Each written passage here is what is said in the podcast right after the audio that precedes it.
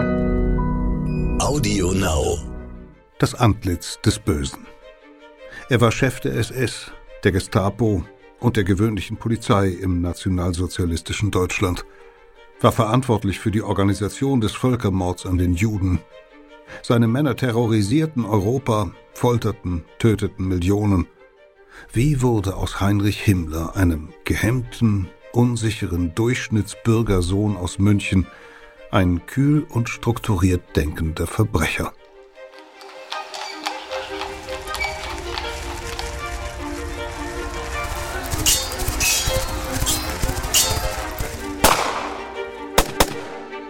Verbrechende Vergangenheit. Ein Crime-Podcast von Geo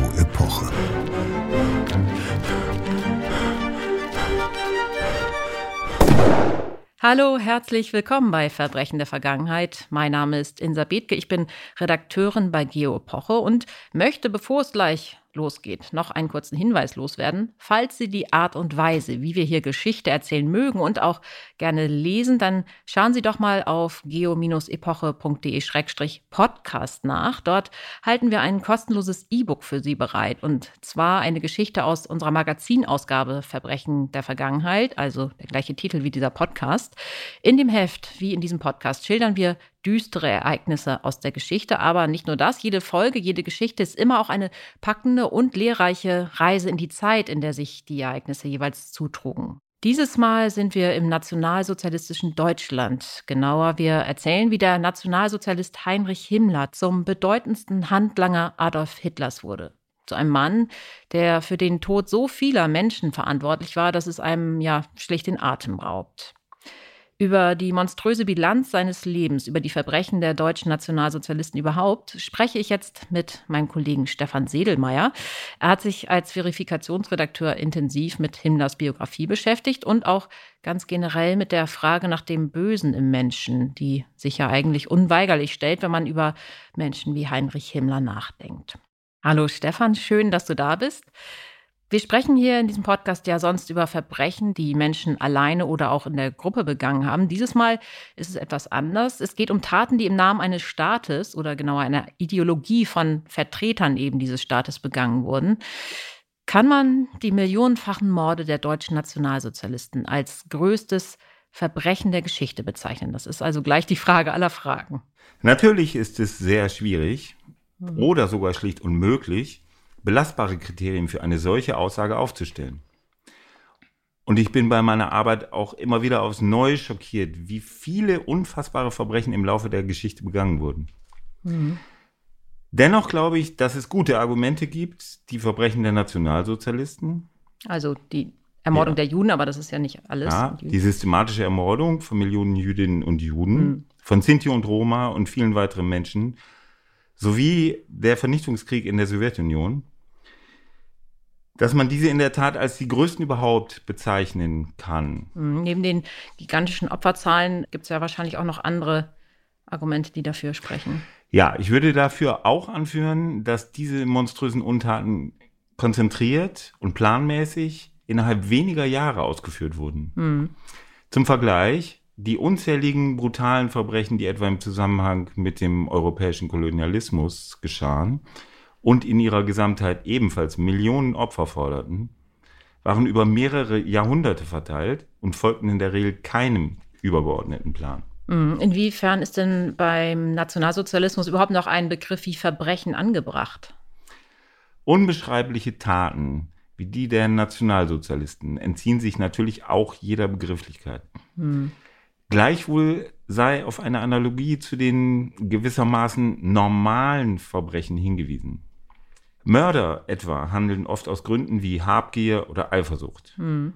Und der Charakter dieser Motive spielt ja bei der Beurteilung der Taten und beim Strafmaß durchaus eine Rolle.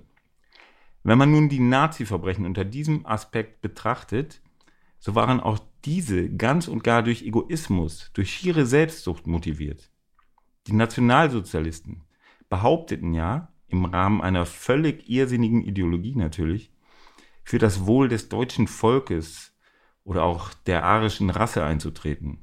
Aber das heißt meines Erachtens ja gerade, das Wohl einer Gruppe aus rein egoistischem Antrieb auf Kosten anderer zu mehren.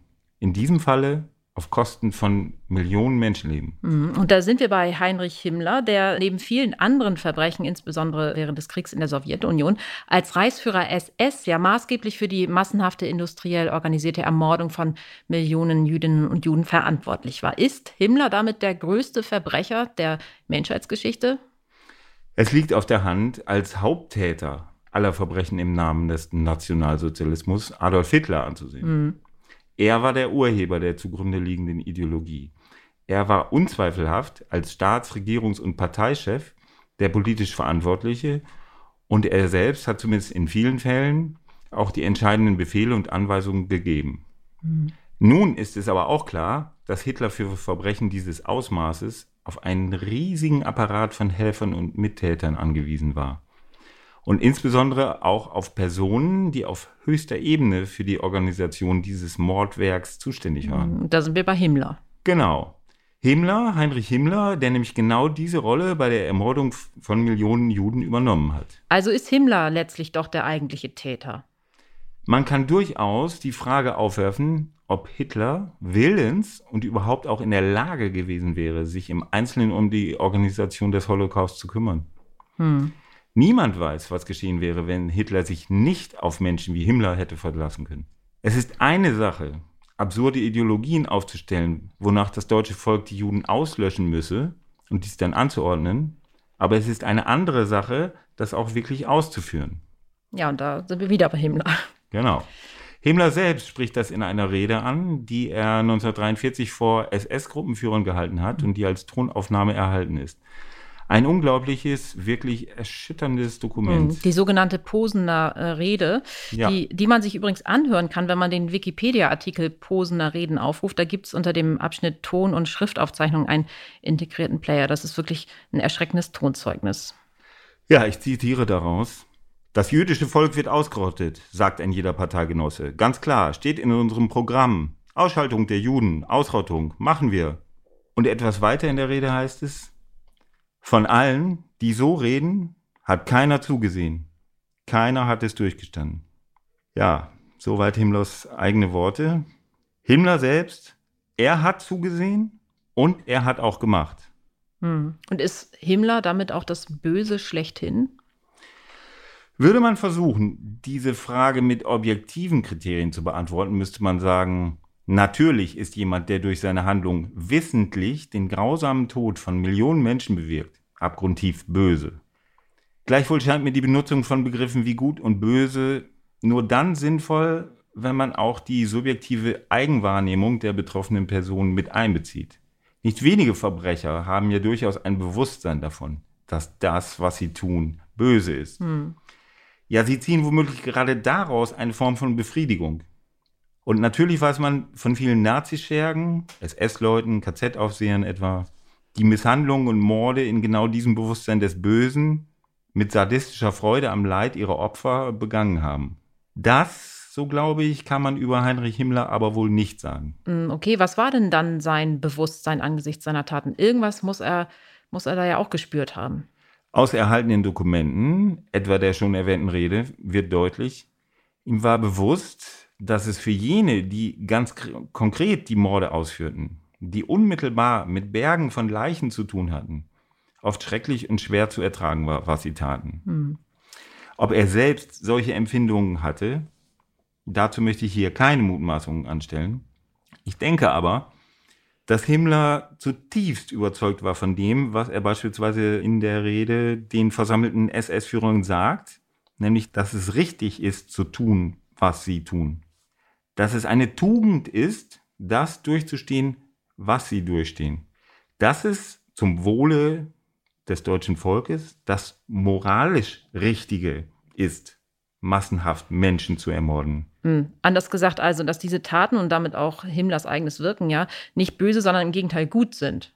So unfassbar und widerwärtig es auch klingt, ja, man muss davon ausgehen, dass Himmler genau davon überzeugt war. Wie aber wird ein Mensch so? Du hast dich ja mit dieser Frage von Gut und Böse befasst. Ähm, lässt sich irgendwie erklären? Lässt sich irgendetwas finden, was erklärt, wie Himmler zu dem wurde, was er war? Angesichts der Ungeheuerlichkeit seiner Handlungen und Verbrechen scheint mir der Versuch, Himmlers Entwicklung zum Organisator des Holocaust etwa aus seinem frühen Lebenslauf herzuleiten, von vornherein zum Scheitern verurteilt. Hm, weil es nicht die dafür benötigten Quellen gibt oder weshalb? Na, ich denke, so etwas wäre meines Erachtens selbst dann nicht möglich, wenn wir in allen Einzelheiten Kenntnis über seine Erfahrungen als junger Mensch hätten oder dergleichen mehr. Was soll es denn sein? Welches Geschehen ist in seiner Biografie? Welche Prägung durch das Umfeld oder welche psychische Veranlagung, die einen Menschen zu einem solchen Monster werden lässt? Hm. Gleichwohl kann man aber ja doch anhand der vorliegenden Quellen danach suchen, also schauen, ob sich irgendwelche Auffälligkeiten erkennen lassen, irgendwelche Hinweise. Sicherlich.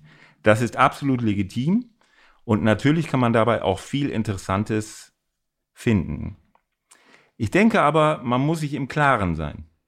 Eine psychologisch fundierte Herleitung, eine wirkliche Erklärung für den Werdegang eines Menschen wie Heinrich Himmler kann es nicht geben.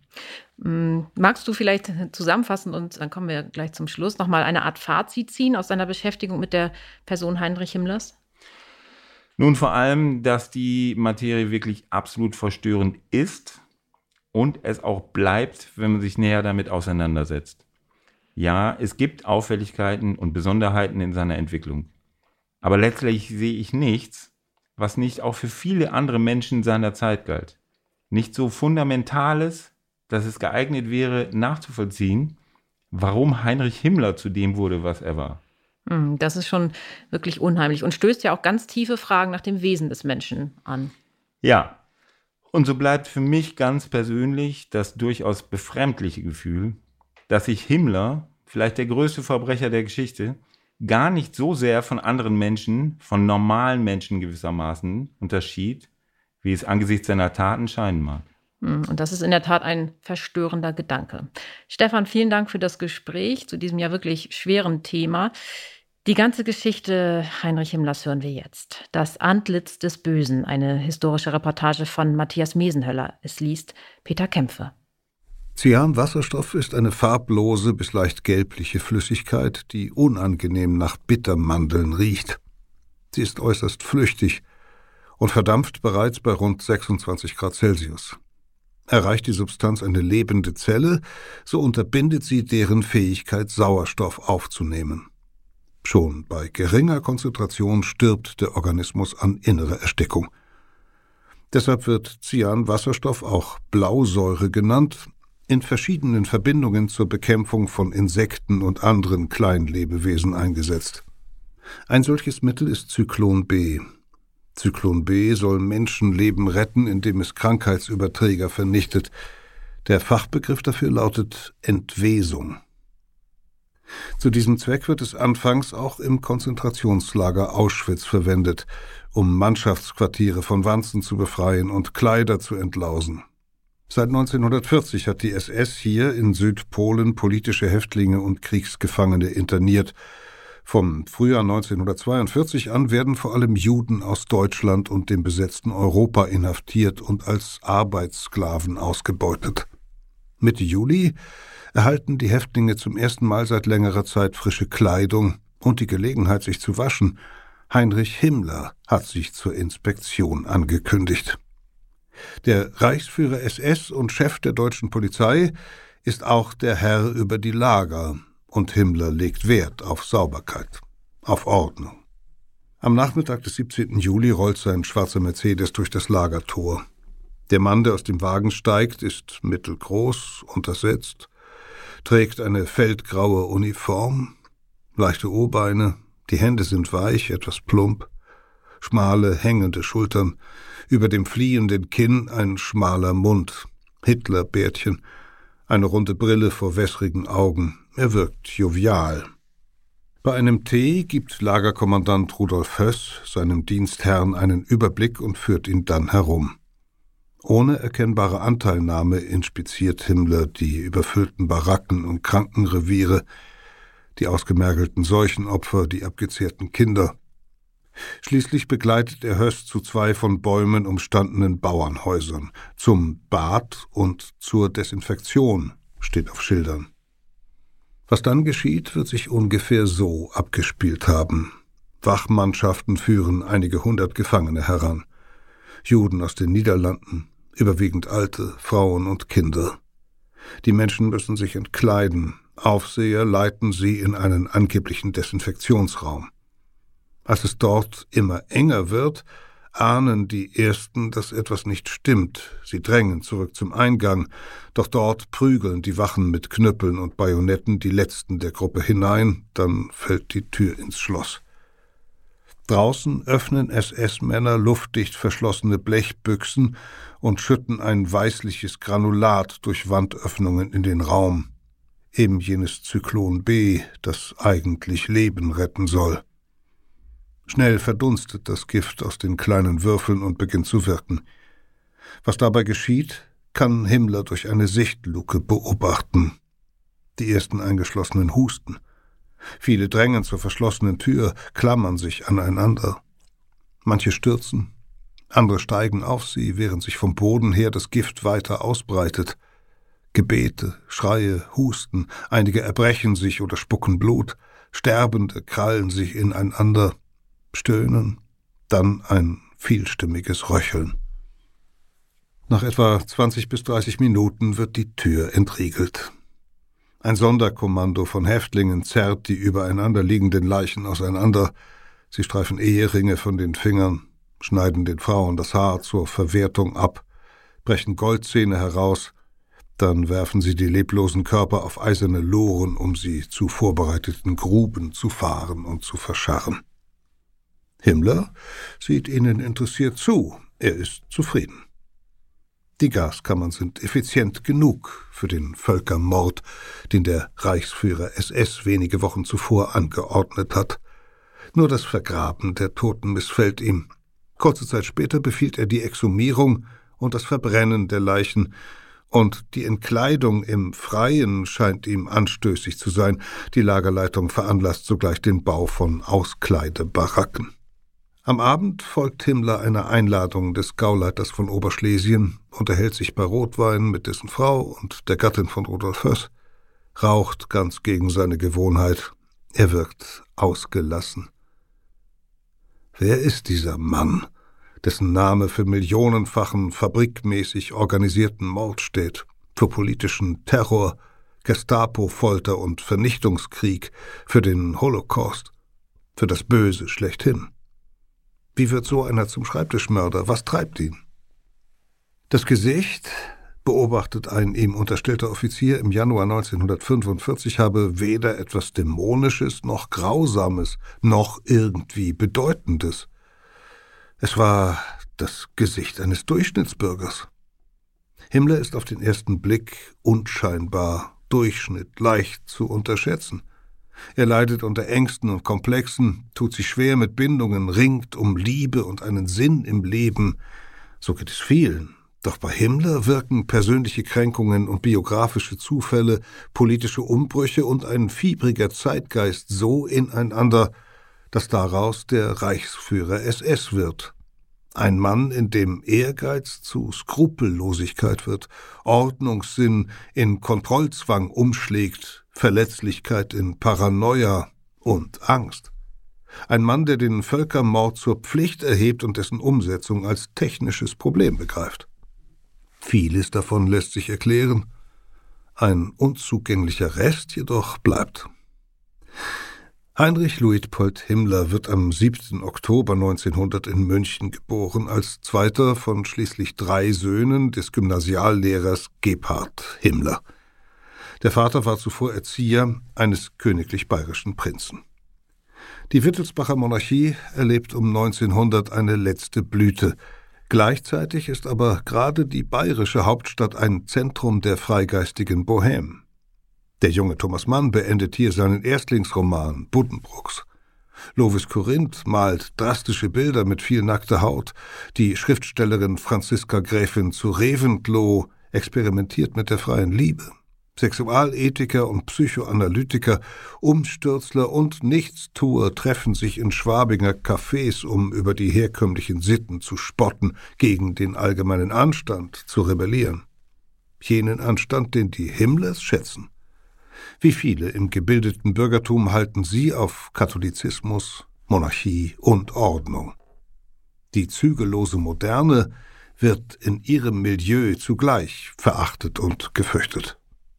Heinrich entwickelt sich zu einem etwas weichen Jungen, der die Ansprüche der Eltern an gute Noten und schickliche Manieren weitgehend erfüllt. Als Tugend Maximen gibt der Vater Fleiß, Pflichttreue, Sittenreinheit vor, außerdem wünscht er sich seine Söhne deutsch gesinnt. Die Erziehung ist pedantisch, doch auch liebevoll, ja, zärtlich. Im Spielzimmer stehen Steinbaukasten, Dampfmaschine und Bleisoldaten, Abends wird vorgelesen, häufig aus Geschichtsbüchern. Heinrichs Kopf füllt sich mit den Daten historischer Schlachten, den Namen großer Helden. Ganz ohne Anziehung freilich bleibt wohl auch für ihn die anrüchige, lebendige Künstlerwelt wenige Straßenzüge entfernt nicht. Doch mehr als einen Blick durch die Fenster der Cafés wagt er nicht. 1914 bestätigen ihm die Gymnasiallehrer gute Anlagen, mit Fleiß, musterhaftem Betragen und brennendem Ehrgeiz erziele er die besten Leistungen der Klasse. Brennender Ehrgeiz. Vielleicht ist es die Mittelposition zwischen dem körperlich und schulisch überlegenen älteren und dem verhätschelten jüngeren Bruder, die Heinrich nach Anerkennung dürsten lässt.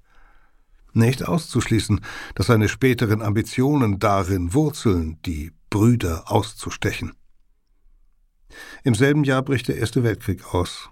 Wie viele national erzogene Jungen ist Heinrich enthusiastisch, fiebert auf Frontnachrichten, spielt mit Freunden Soldat. Sie möchten am liebsten gleich selbst mitraufen, notiert der 13-Jährige in sein Tagebuch. Der Traum vom Heldentum, viele teilen ihn. Tausende melden sich freiwillig. Anfang 1918 beginnt auch Heinrich die ersehnte Offiziersausbildung, doch dann der militärische Zusammenbruch des Deutschen Reiches. Der ältere Bruder kehrt dekoriert von den Schlachtfeldern zurück, Heinrich aber wird aus dem Militär entlassen, ohne die Front gesehen zu haben. Nicht einmal für einen Offiziersrang hat die Zeit gereicht. Er fühlt sich betrogen, gekränkt, zurückgesetzt, schuldlos, ohne Bewährung geblieben, kein ganzer Mann. Neidisch blickt er auf das eiserne Kreuz des Bruders.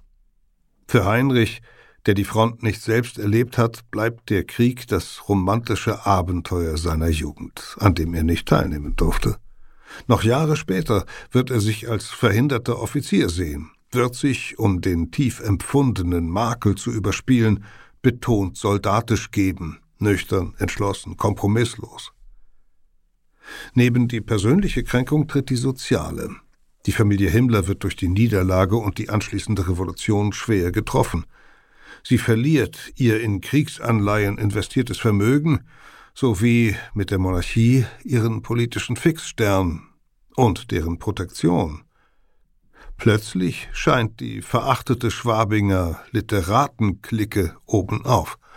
Zeitweilig herrschen in München die Kommunisten. Lenin kabelt Glückwünsche aus Moskau. Bankfächer werden aufgebrochen. Auf den Straßen herrscht eine bayerische Rote Armee. Bürger werden als Geiseln genommen, einige erschossen. Schließlich erobern Reichswehr und antirevolutionäre Freikorps München blutig zurück. Mit ihnen marschiert auch Heinrich Himmler, aber kommt vermutlich erneut nicht zum Kampfeinsatz. Dennoch geht er in der männerbündischen Welt der paramilitärischen Korps auf. Wie viele aus seiner Generation treibt er einen wahren Kultus um Selbstüberwindung, Kampf und Entsagung, gibt sich pathetischen Fantasien heldenhafter Bewährung in einem neuen Krieg hin, die in seinen Gedanken oftmals unvermittelt neben das erotische Verlangen treten, gekoppelt erscheinen mit dem Schmerz des Abgewiesenen, mit der Furcht vor den eigenen niederen Trieben, mit einem Sehnsuchtsideal von der reinen Frau. Eine realistische Aussicht, doch noch Offizier zu werden, hat er nicht. Das geschlagene Deutschland muss abrüsten. Notgedrungen beginnt er Agrarwissenschaften zu studieren. Zur waffenrasselnden Männerwelt der Freikorps und Einwohnerwehren, denen er weiter verbunden bleibt, tritt nun noch eine schlagende Studentenverbindung hinzu. An den Wochenenden nimmt er an Schießübungen teil. Heinrich träumt von einem Befreiungskrieg gegen Deutschlands Feinde. Orientierungslosigkeit, das beschreibt die Empfindungen des jungen Himmler wohl am besten. Er liest viel in diesen Jahren. Historische Erzählungen, Heldensagen, politische Schriften, halb- und pseudowissenschaftliche Literatur. Und allmählich meint er Antworten auf seine Sinnsuche zu finden. Noch schemenhaft, aber immer deutlicher meint er hinter kultureller Degeneration, wirtschaftlicher Not und nationaler Demütigung die finstere Macht zu erkennen, der all dies zuzuschreiben ist. Die Juden. Nicht die Juden als Religionsgemeinschaft, sondern als eine Rasse, die von Natur aus nicht anders könne, als den Ariern zu schaden, zu denen Himmler nun die Deutschen rechnet. Aber ist das nicht unchristlich gedacht? Oder ist das Christentum, der Katholizismus, dem er stets treu war, ein Fehler? Seine Begriffe von Gut und Böse beginnen sich zu verschieben. Zugleich hilft ihm die Lektüre bei einer anderen, sehr persönlichen Frage, der nach Liebe und Sexualität. Himmler hat keine Freundin, keine Affären, er ist linkisch im Umgang mit Frauen, auch sonst unsicher und schwerblütig, wie er im Tagebuch festhält. Historiker werden später von einer Bindungsschwäche sprechen. Diese Hemmung, gepaart mit Minderwertigkeitsgefühlen, führt zu einem immer stärkeren Verlangen nach Anerkennung und fortwährender Bestätigung. Bleibt sie aus, verfällt Himmler in Zweifel und Selbstanklagen, womöglich aber auch in Wutausbrüche und Aggression, die ihm den Umgang mit anderen nur noch weiter erschweren. Ein Teufelskreis, unter dem er zunehmend leidet. Ein Ausweg erscheint ihm unbedingte Selbstbeherrschung zu sein. Er sucht seine Emotionen eng zu kontrollieren, ja zu unterdrücken. Für seine ungestillten sexuellen Bedürfnisse aber liefern ihm Trivialromane und populäre Aufklärungsliteratur eine Lösung. Ein ehrenhafter junger Mann bedürfe der körperlichen Liebe nicht solange wir die Frau nicht gefunden haben, der wir lebenslang angehören wollen. Zum Ideal ritterlicher Keuschheit notiert er in seiner akribisch geführten Leseliste hoch, aber erreichbar und schon erreicht. Zudem stilisiert er sich zum Kämpfer, der vielleicht schon bald in kriegerischen Auseinandersetzungen sein Leben riskieren werde und in dessen Leben vorerst kein Platz für eine Frau sei deutet seine Misserfolge und Einsamkeit um in Tugend und Tapferkeit. Aus einer schmerzhaften Schwäche wird die Stärke des ausgestoßenen Idealisten. Es ist das gleiche Muster, mit dem er sich über den enttäuschten Soldaten Ehrgeiz hinweghilft. Er spinnt sich in eine Fantasie von sich selbst ein.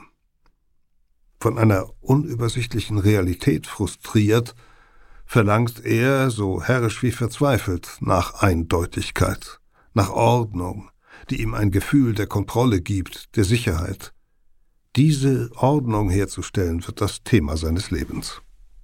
Auf der Suche nach einer Gelegenheit, sich endlich im Kampf zu bewahren, tritt er 1923 einem rechtsextremen Wehrverband um den Hauptmann Ernst Röhm bei – als Mitglied von Röms Truppe nimmt er im November an einem schlecht geplanten und kläglich scheiternden Putschversuch teil.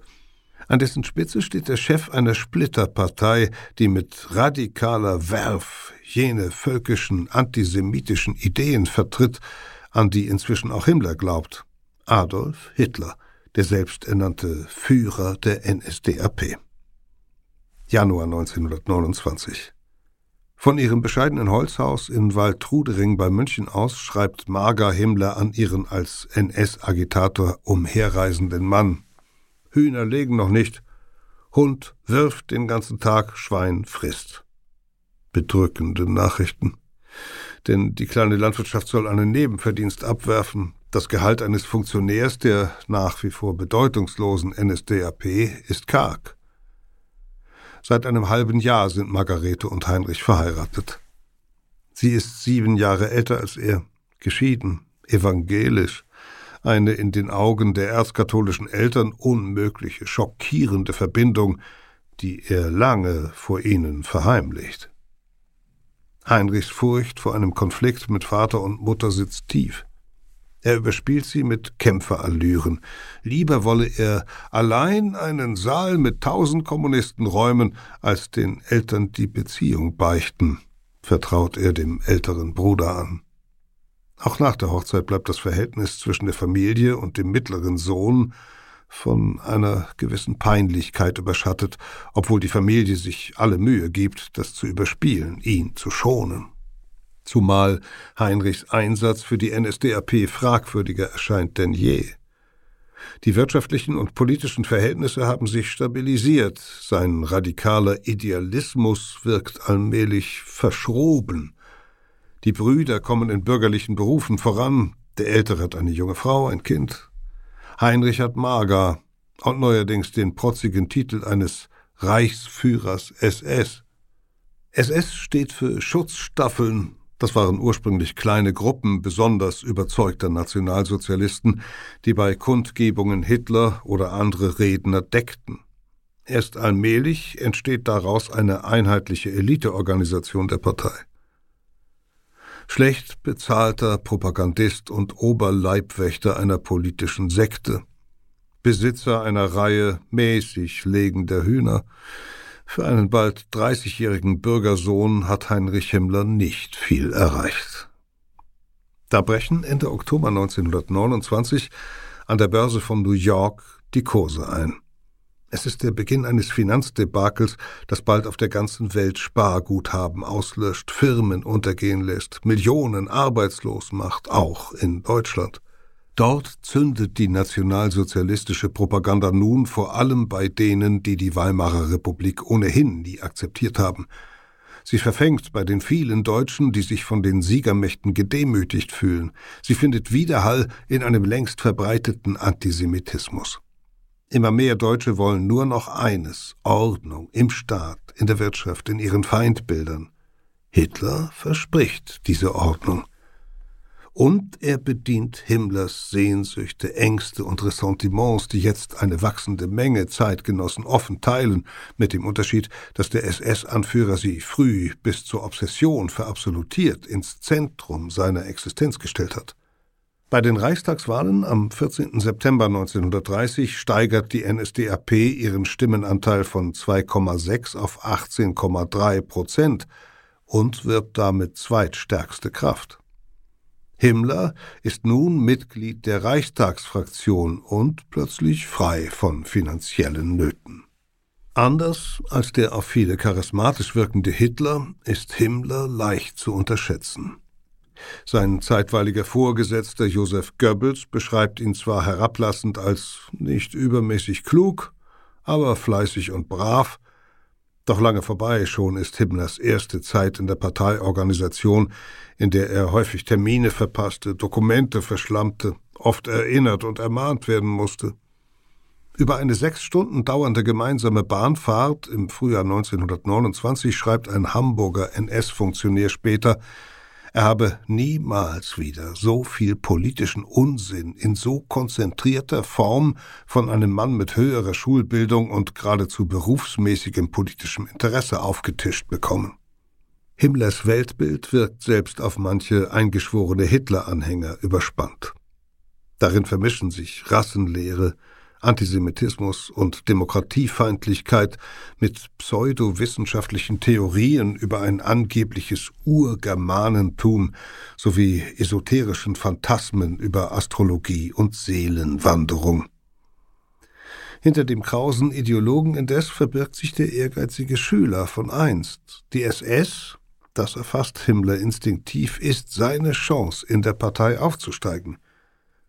Von Beginn an entwirft er sie als Gegenstück zur eigentlichen Parteiarmee des Nationalsozialismus, den Schlägertrupps der von Ernst Röhm geführten SA, Sturmabteilung.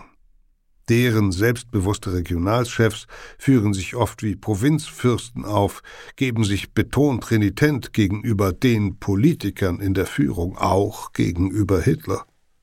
Formal ist die SS Teil der SA, Doch Himmler schwört sie auf Gehorsam vor der Parteispitze ein, auf strenge Disziplin und Zucht, prägt sie nach seinen persönlichen Idealen und mit politischem Kalkül.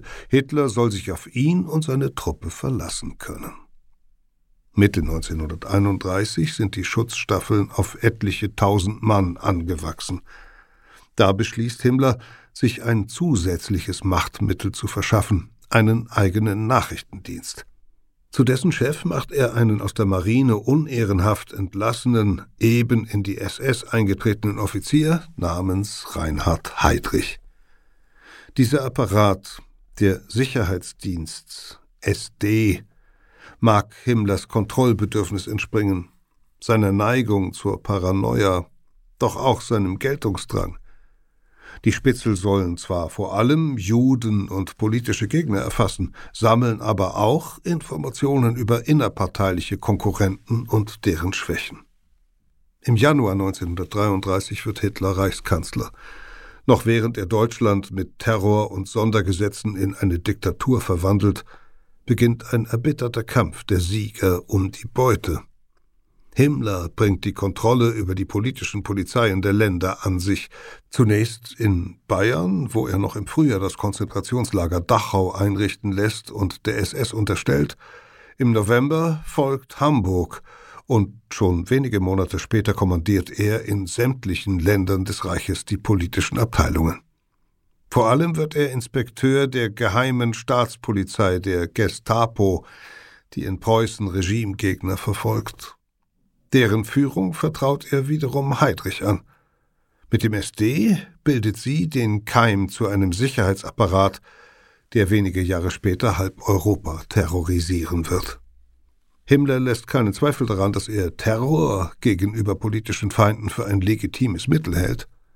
Der Kampf der NSDAP um die Macht und damit sein eigener ist für ihn jener Krieg, nach dem er sich schon so lange gesehnt hat, ein Krieg, der mit allen Mitteln geführt werden muss. Wie kaltschnäuzig er selbst im eigenen Lager mit seinen Gegnern verfährt, wenn es um die Macht geht, zeigt er im Sommer 1934. Nach seiner Ernennung zum Reichskanzler beginnt Hitler den SA-Anführer Ernst Röhm zunehmend als unberechenbaren Konkurrenten zu empfinden.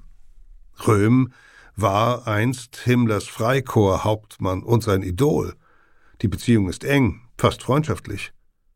Doch Himmlers politische Stärke liegt gerade in der Fähigkeit, seine Emotionen dem eigenen Kalkül unterzuordnen und diese Kälte als Prinzipientreue zu deuten. Ist Röhm nicht dekadent geworden? Homosexuell? Ein Schandfleck? Folgt die undisziplinierte SA wirklich den Idealen der Bewegung? Wäre es nicht Verrat, Röhm nicht zu verraten? Himmler verbündet sich mit Hermann Göring und anderen Feinden Röms. Gerüchte werden gestreut, die SA plane einen Putsch. SS und Reichswehr bereiten sich heimlich auf Gegenmaßnahmen vor. Im Morgengrauen des 30. Juni dann eilt Hitler nach Bayern, um die Festnahme Röms und seines Gefolges selbst zu leiten. In Berlin schicken Göring und Himmler SS- und Gestapo-Kommandos mit Todeslisten los – Zahlreiche SA-Führer werden verhaftet und erschossen. Die Auftraggeber der Schergen nutzen die Gelegenheit, alte Rechnungen zu begleichen, Abweichler und Opponenten zu beseitigen. In nur zwei Tagen lassen sie mehr als 150 Menschen ermorden, darunter Röhm. Am 20. Juli löst Hitler die SS aus der SA heraus. Das ist Himmlers Lohn für seine Loyalität zur Macht. 2. Juli 1936 mit Gewehr und aufgepflanztem Bajonett bilden SS-Männer in schwarzen Uniformen und Stahlhelmen ein Spalier, durch das ihr Chef den Schlossberg zu Quedlinburg hinaufschreitet. Der Reichsführer ist gekommen. Die mittelalterliche Stiftskirche, die das Städtchen am Nordrand des Harzes überragt, in einen heiligen Ort der SS zu verwandeln. Die Krypta birgt die Grabstätte Heinrichs I. zwischen 919 und 936 König des Ostfränkischen Reiches, der vielen als der erste deutsche Herrscher gilt.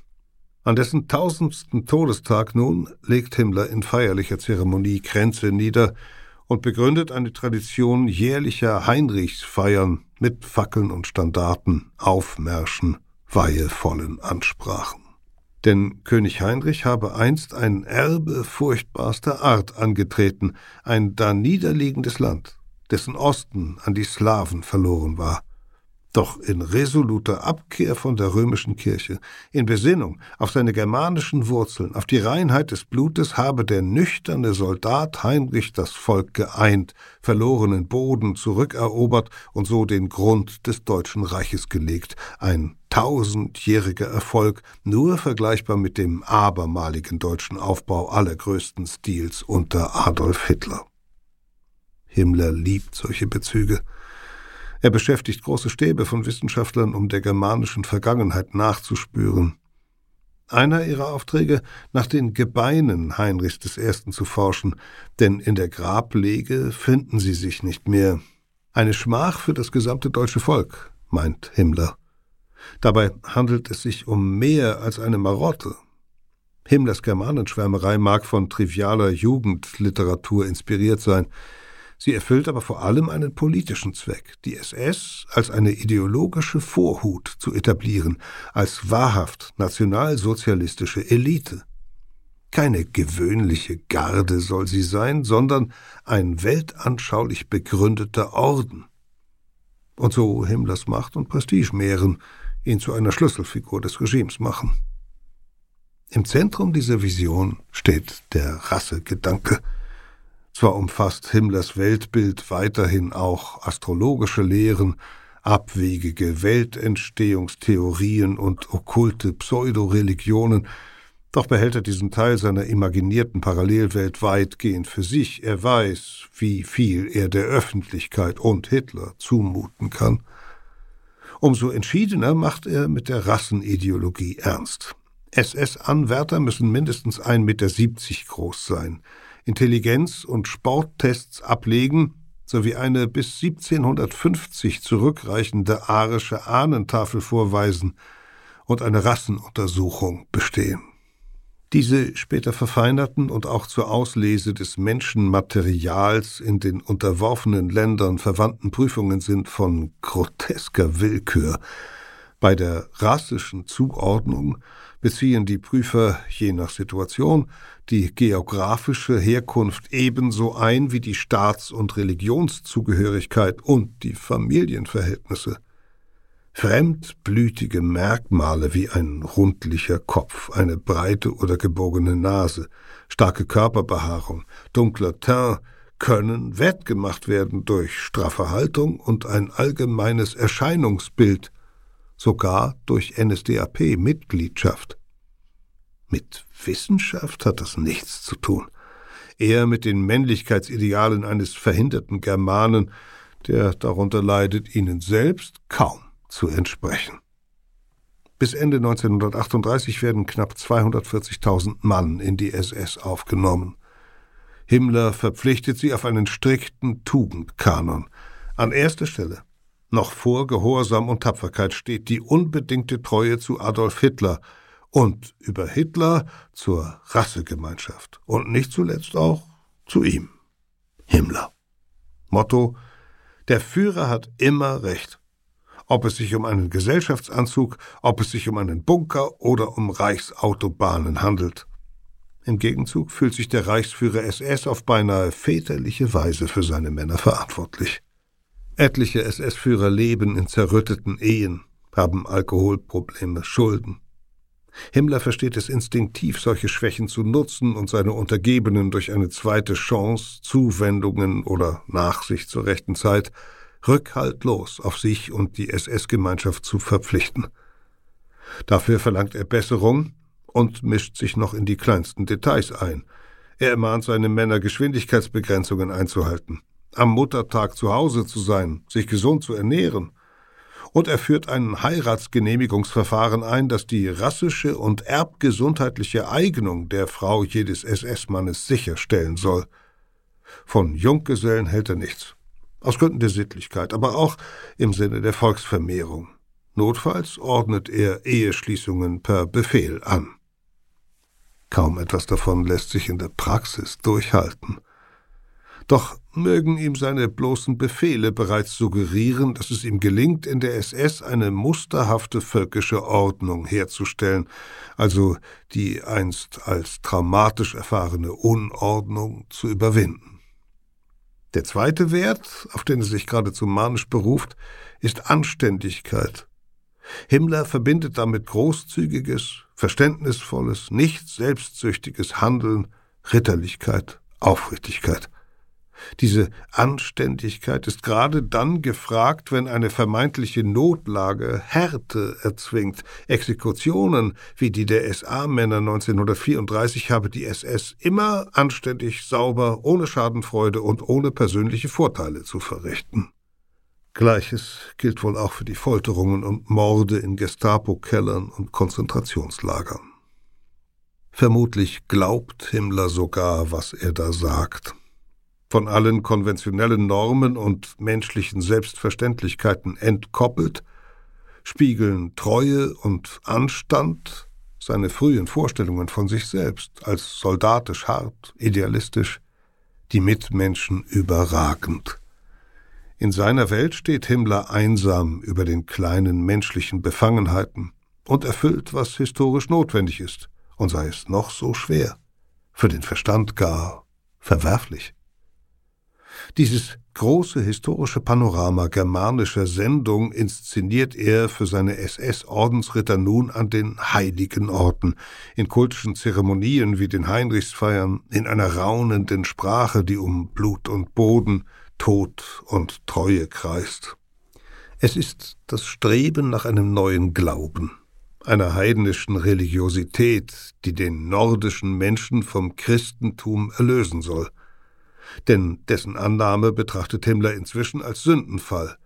Der Grundsatz der Barmherzigkeit habe den germanischen Kriegergeist korrumpiert. Die rigide Sexualmoral die natürliche Vermehrung des Volks behindert.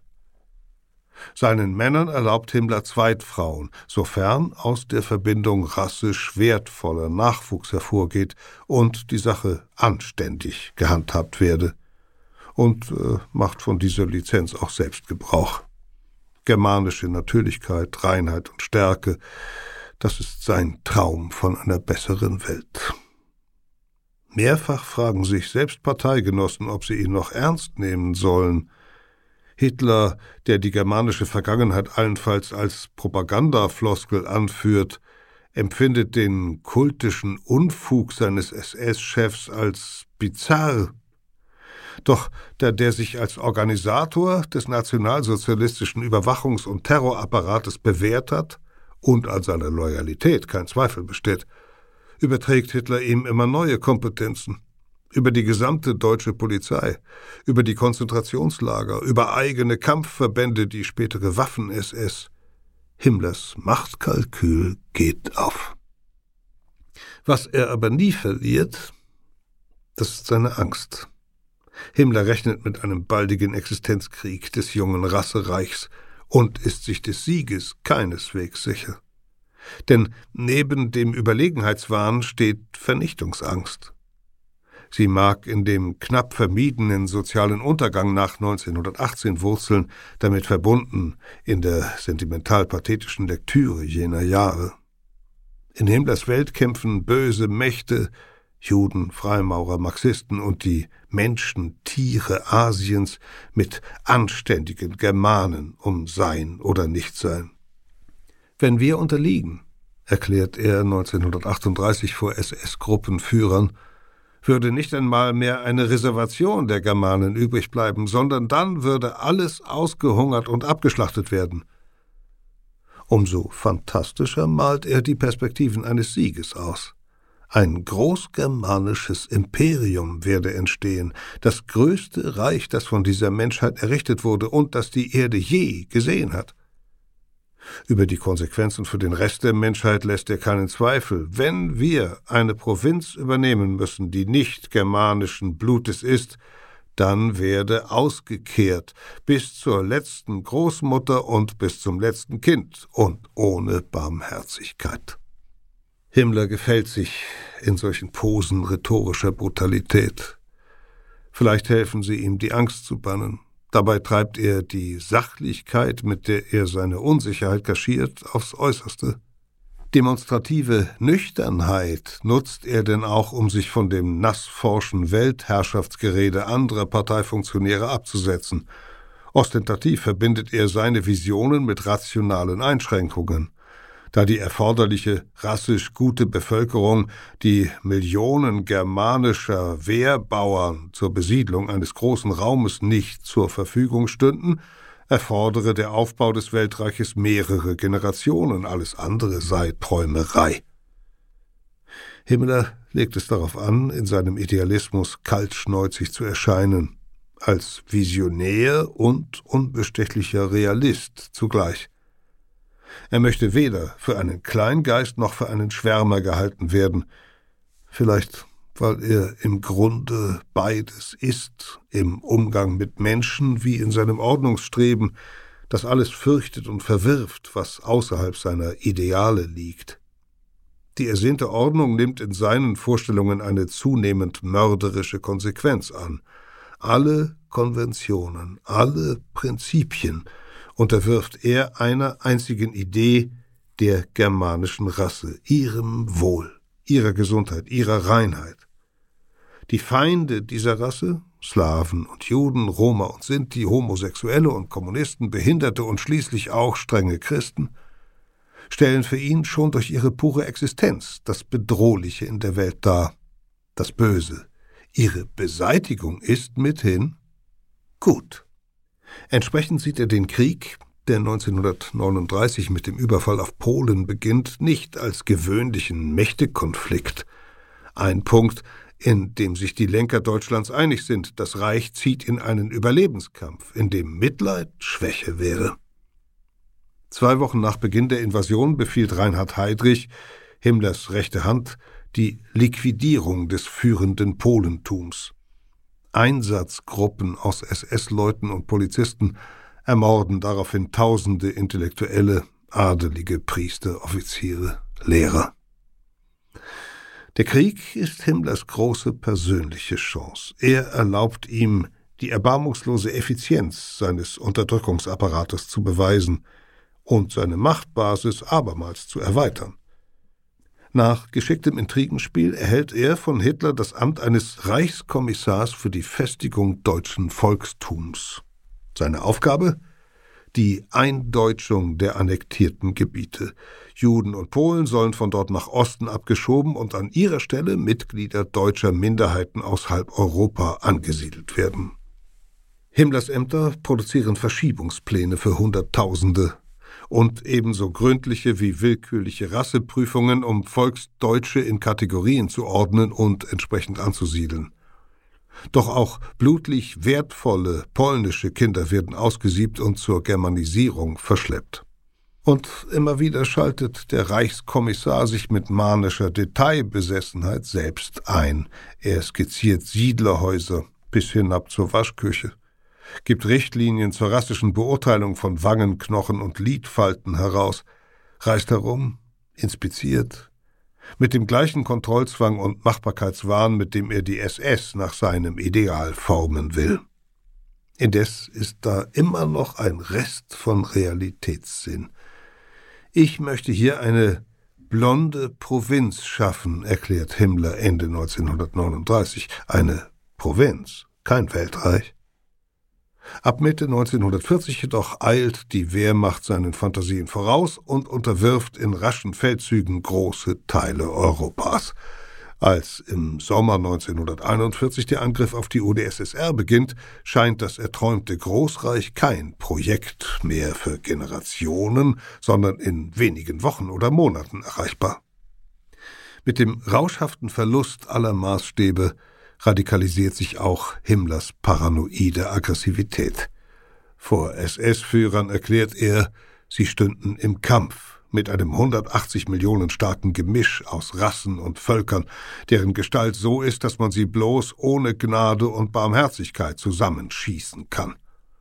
Diese untermenschlichen Horden seien von Juden in einer Religion, einer Weltanschauung zusammengefasst, die Bolschewismus genannt wird. Ein Feind, dem gegenüber es Wahnsinn wäre, ritterlich zu kämpfen. Brutaler noch als in Polen wüten Himmlers Einsatzgruppen nun hinter der Front und erschießen zu Tausenden politische Funktionäre, tatsächliche und vermeintliche Partisanen, insbesondere aber jüdische Zivilisten, die automatisch als Partisanen gelten. Bald werden aus den Tausenden von Opfern Zehntausende, aus den Zehntausenden Hunderttausende. Abermals treibt Himmler dabei außer ideologischen Hirngespinsten handfester Ehrgeiz.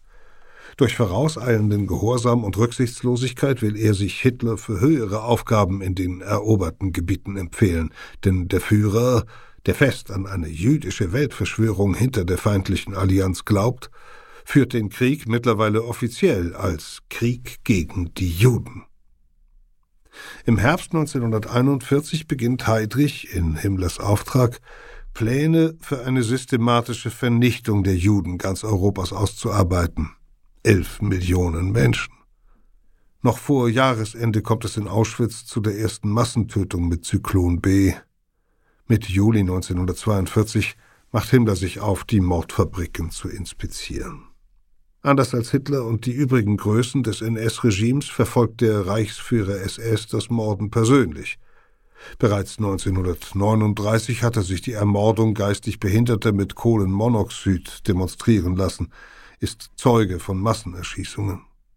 Nicht auszuschließen, dass ihn dabei auch sadistischer Voyeurismus treibt. Vor allem aber geht es ihm darum, Härte zu beweisen und seinem Ideal eines Truppenführers zu entsprechen, der sich an Ort und Stelle ein Bild macht, der bei den Männern ist, deren Beschwernisse teilt. Sie beim Töten nicht allein zu lassen, das ist für Himmler Teil der verschworenen Kameradschaft, die seine SS auszeichnen soll.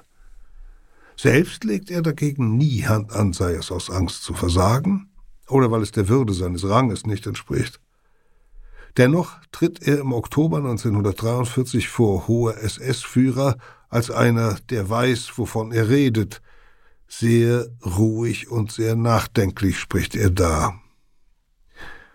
Ich will auch ein ganz schweres Kapitel hier vor Ihnen in aller Offenheit erwähnen. Ich meine jetzt die Judenevakuierung, die Ausrottung des jüdischen Volkes. Von euch werden die meisten wissen, was es heißt, wenn hundert Leichen beisammen liegen, wenn fünfhundert da liegen oder wenn tausend da liegen. Dies durchgehalten zu haben und dabei, abgesehen von menschlichen Ausnahmeschwächen, anständig geblieben zu sein, hat uns hart gemacht. Anständigkeit im Massenmord, das ist das Phantasma im Kern des Bösen bei Heinrich Himmler. Bis zum Schluss sieht er sich als einen moralischen Menschen, als einen Idealisten, der aus nüchterner Einsicht die harte Pflicht erfüllt, die sich aus seinen Überzeugungen ergibt, ohne Rücksicht gegen sich selbst.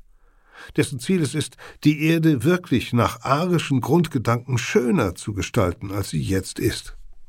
Heinrich Himmler hat sich auf der Suche nach Ordnung und Anerkennung in einer Fantasiewelt verfangen und ist so lange darin herumgeirrt, bis für ihn aus schwarz-weiß geworden ist und umgekehrt. Dass fast alle Menschen eine solche Moral für die Verkörperung des Bösen schlechthin halten, ist ihm vermutlich durchaus bewusst, ficht ihn aber nicht an. Im Gegenteil, es bestätigt seine Vorstellung von sich selbst als nüchtern, hart und konsequent über den schwankenden Durchschnittsmenschen hinaus. So ist es auch zu erklären, dass in den meisten Schriftstücken zur Vernichtung der europäischen Juden das Morden hinter Begriffen wie Evakuierung, Sonderbehandlung, Umsiedlung verschwindet.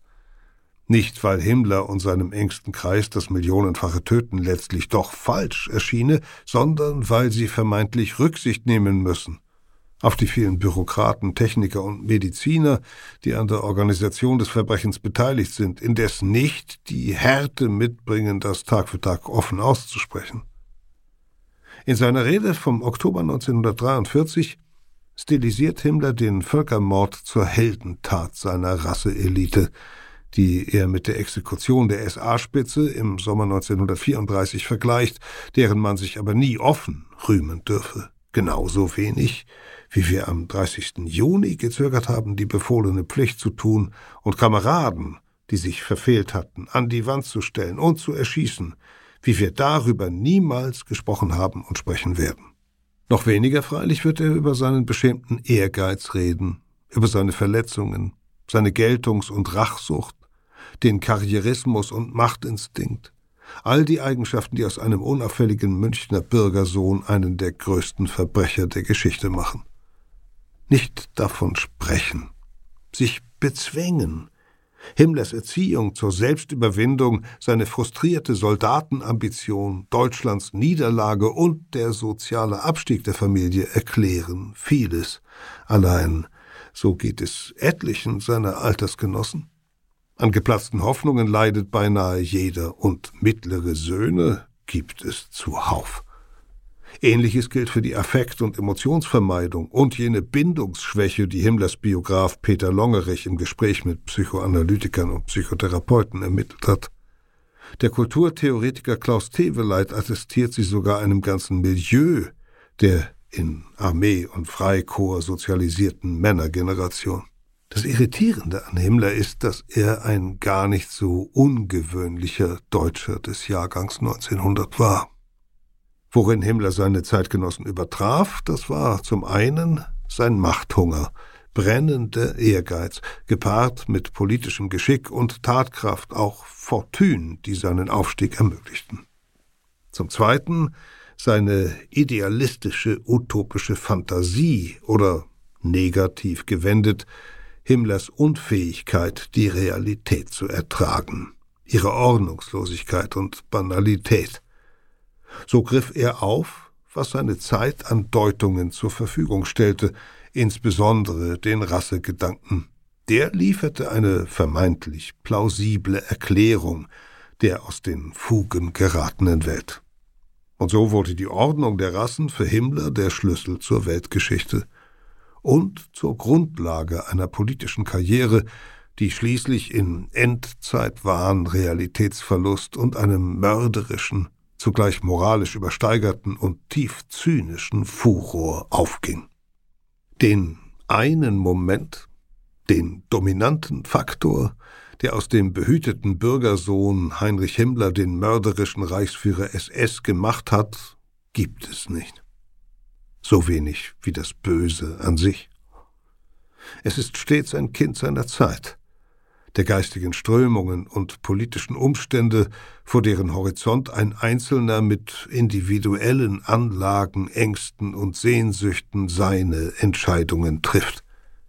Festgelegt ist dieser Einzelne nicht, war auch Himmler nicht. Doch die Konsequenzen einer Entscheidung bestimmen die nächste. Biografische und historische Zufälle treten hinzu, und so ergibt sich eine Geschichte. Auch eine Erklärung? ein unzugänglicher Rest bleibt. Am 21. Mai 1945 holt die Wirklichkeit Himmler ein. Irgendwo zwischen Hamburg und Bremen greifen sowjetische Soldaten, wohl entlassene Kriegsgefangene, drei verdächtig wirkende Deutsche auf und übergeben sie einer britischen Patrouille. Zwei tragen Uniformstücke ohne Abzeichen, einer schäbige Zivilkleidung und eine Augenklappe. Seine Papiere weisen ihn als Heinrich Hitzinger aus.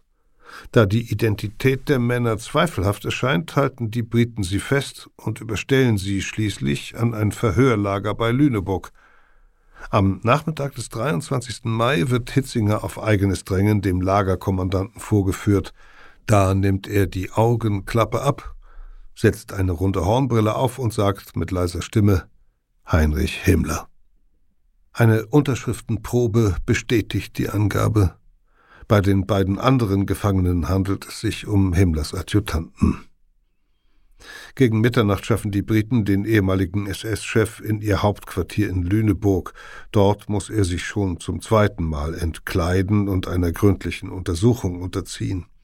Endlich findet der Militärarzt, wonach er gesucht hat, einen Fremdkörper, versteckt in Himmlers Mundhöhle.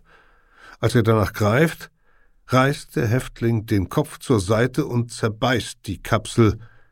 Minuten später ist Heinrich Himmler tot. Die Kapsel enthielt Cyankali, das Kaliumsalz der Blausäure des Cyanwasserstoffs. Peter Kämpfe las Das Antlitz des Bösen, ein Text, der nicht wie die anderen hier präsentierten Geschichten in Geo Epoche erschienen ist, sondern in der Ausgabe Gut und Böse von Geo Kompakt. An dieser Stelle noch der Hinweis auf unser Digitalangebot Geopoche Plus. Unter geo-epoche.de können Sie mehr als 2000 Reportagen aus der gesamten Menschheitsgeschichte abrufen und auch in ganzen Ausgaben blättern.